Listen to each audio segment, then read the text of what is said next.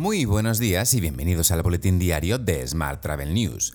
Hoy es miércoles 10 de agosto de 2022, Día Mundial del León, Día Internacional del Biodiesel y Día Mundial de la Caligrafía.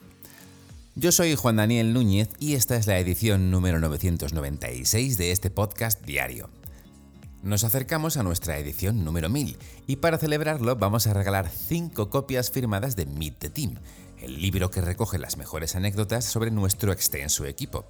Ya sabes que las publicamos diariamente en nuestra newsletter.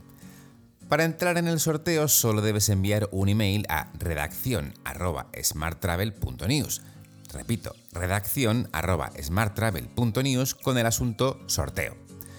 Incluye tu nombre, de dónde eres y qué te gusta o qué cambiarías de Smart Travel News. Y vamos ya con la información. Hoy comentamos el arranque de la nueva huelga de los tripulantes de cabina de Ryanair y desvelamos cuántas empresas turísticas han pedido las ayudas para digitalizarse. Ya sabes que puedes suscribirte a este podcast en iTunes, Spotify o iVoox, pedirle a Siri o a Alexa que reproduzca nuestro último programa y que también puedes escucharnos cada día en radioviajera.com. ¡Comenzamos!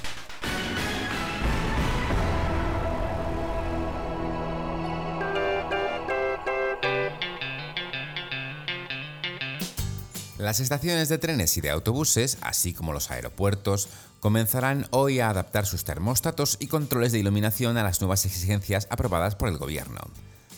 En teoría, el objetivo es reducir el consumo de energía y cumplir con los compromisos europeos derivados del conflicto en Ucrania. En concreto, se limitará la temperatura de los edificios a un mínimo de 27 grados durante el verano y a un máximo de 19 grados en invierno. Además, se apagará el alumbrado de los escaparates a partir de las 10 de la noche en los locales desocupados, según marca el decreto aprobado por el gobierno. No obstante, el interior de los trenes y de los autobuses quedará exento del cumplimiento del requisito de temperatura, al igual que los centros sanitarios y hospitalarios, de formación, peluquerías, lavanderías o gimnasios.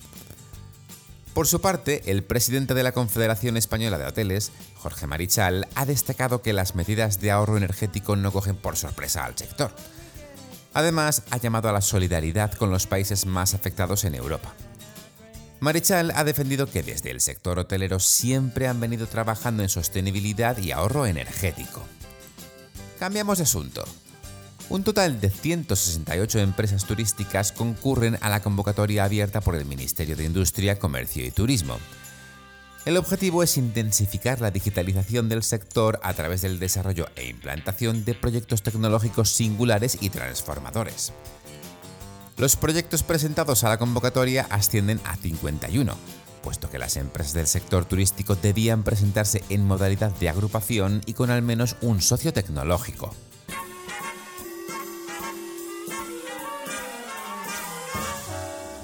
Hablamos ahora de transporte.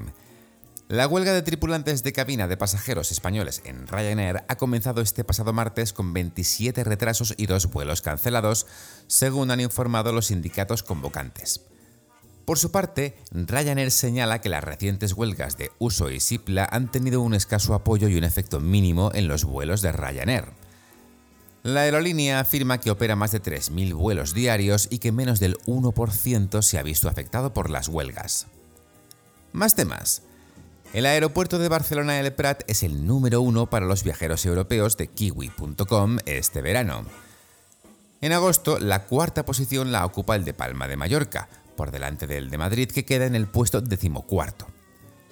En kiwi.com, Londres Gatwick es el aeropuerto que acumula más cancelaciones en junio, julio y agosto.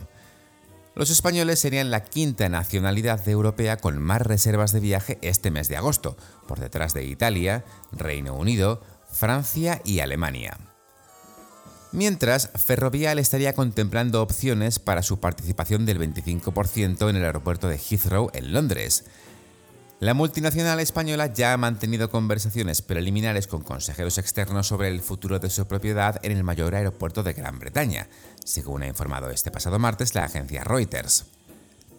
La información ha sido recibida por el parque con fuertes subidas de la cotización en Ferrovial, que ha cerrado la jornada con ganancias del 3,72%, perdón, siendo el mejor valor del IBEX en la sesión.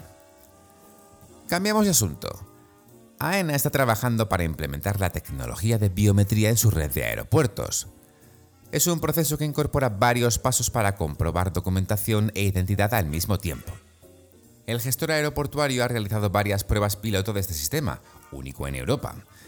Para AENA, este programa biométrico supone una palanca fundamental para proporcionar a los pasajeros una experiencia más ágil, ya que no sería necesario mostrar la documentación ni la tarjeta de embarque. Y la aerolínea finlandesa Play sortea vuelos a Islandia y un paseo en helicóptero para ver el volcán Fragataslavhaf en erupción.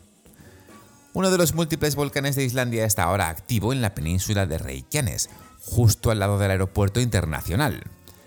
Por ahora, la erupción no representa una amenaza para la infraestructura. Por ahora.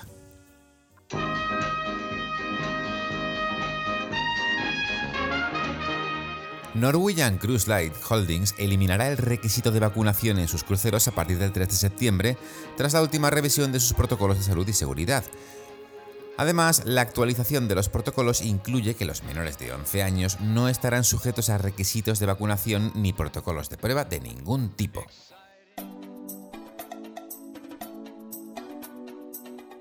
Vamos con la información sobre destinos. Madrid se alía con la ciudad de Santander en materia de promoción turística. Con una duración de cuatro años, el acuerdo pretende aprovechar sinergias y estrechar relaciones entre ambas, ambas ciudades, a través de una apuesta por el turismo inteligente.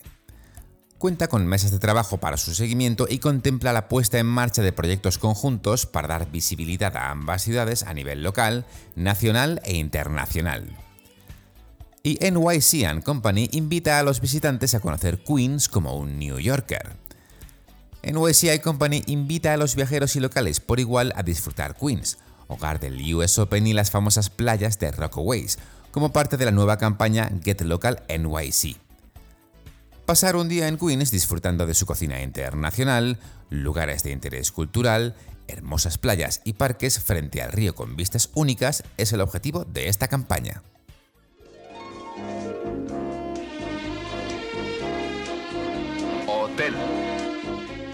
Vamos ahora con la actualidad hotelera. La firma Mabrian ha analizado los precios hoteleros de los principales destinos europeos publicados en agosto en comparación con la tasa de inflación por país, comparando los datos de 2022 con los de 2019. La principal conclusión que arroja este estudio es que, teniendo en cuenta la inflación, los precios hoteleros de 2022, pese a haber experimentado subidas, serían más económicos que en 2019 en la mayoría de los destinos turísticos. En España se detectaría una subida parecida a la de Francia, con hoteles de 3 estrellas subiendo un 4%, los de 4 estrellas un 6% y los de 5 estrellas un 13% respecto a 2019, con una inflación del 13,55%. Además, y según el estudio de inflación en el sector Travel, Hospitality and Leisure a nivel global que ha elaborado Simon Kucher and Partners, el sector espera subir los precios un 12%. Una subida de precios táctica para hacer frente a una más que probable pérdida de volumen y aumento de costes que es una medida rápida, pero que debe realizarse de manera sofisticada para asegurar los efectos positivos a largo plazo. En lo que va de año, a nivel global tan solo el 34% del sector ha llevado a cabo una subida de precios y casi el 50% tiene pensado realizarlo, de nuevo o por primera vez, en los próximos meses.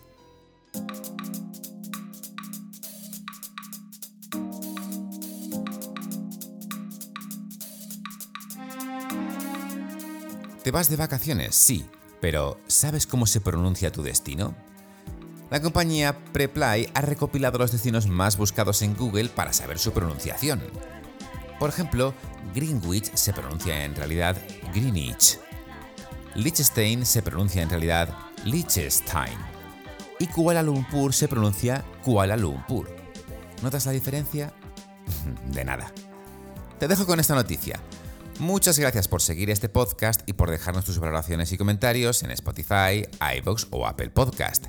Recuerda que puedes suscribirte a nuestra newsletter diaria entrando en smarttravel.news, en la sección Suscríbete.